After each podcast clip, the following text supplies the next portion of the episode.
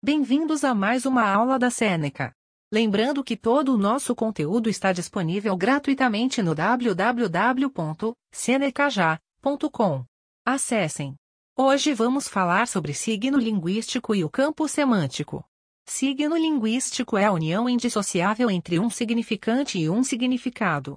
Significante corresponde à imagem mental que criamos para uma palavra.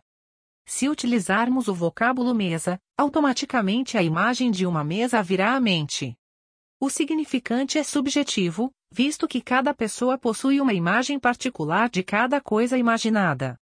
Alguns imaginarão uma mesa grande, outros, uma pequena, etc. Essa fase do signo linguístico também é conhecida como imagem acústica, já o significado corresponde à parte conceitual de uma palavra. Possui relação direta com as informações que o ouvinte tem acerca de determinada palavra. Quando falamos mesa, quem nos ouve conclui que se trata de um objeto que funciona como apoio para refeições, trabalhos, decoração, etc. Ainda que cada ouvinte imagine um tipo de mesa, todos sabem que as finalidades do objeto são restritas e possuem afinidade. Um signo linguístico é a união entre um significante e um significado. Quando se fala mesa, por exemplo, há um significante, a imagem mental que surge, e um Significado, o conceito do objeto. Unindo-se os dois, surge o signo linguístico. A linguagem funciona para a humanidade por causa dos signos linguísticos.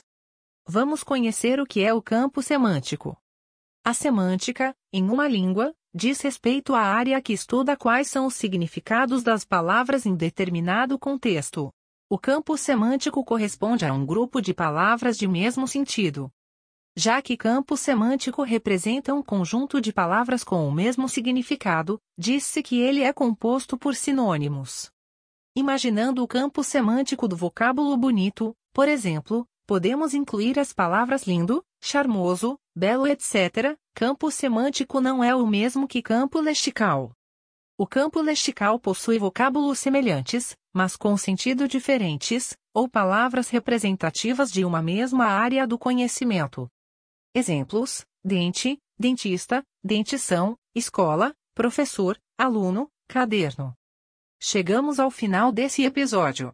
Lembrando que tem muito mais conteúdo, exemplos e exercícios gratuitos disponíveis no www.senecaja.com. Até mais!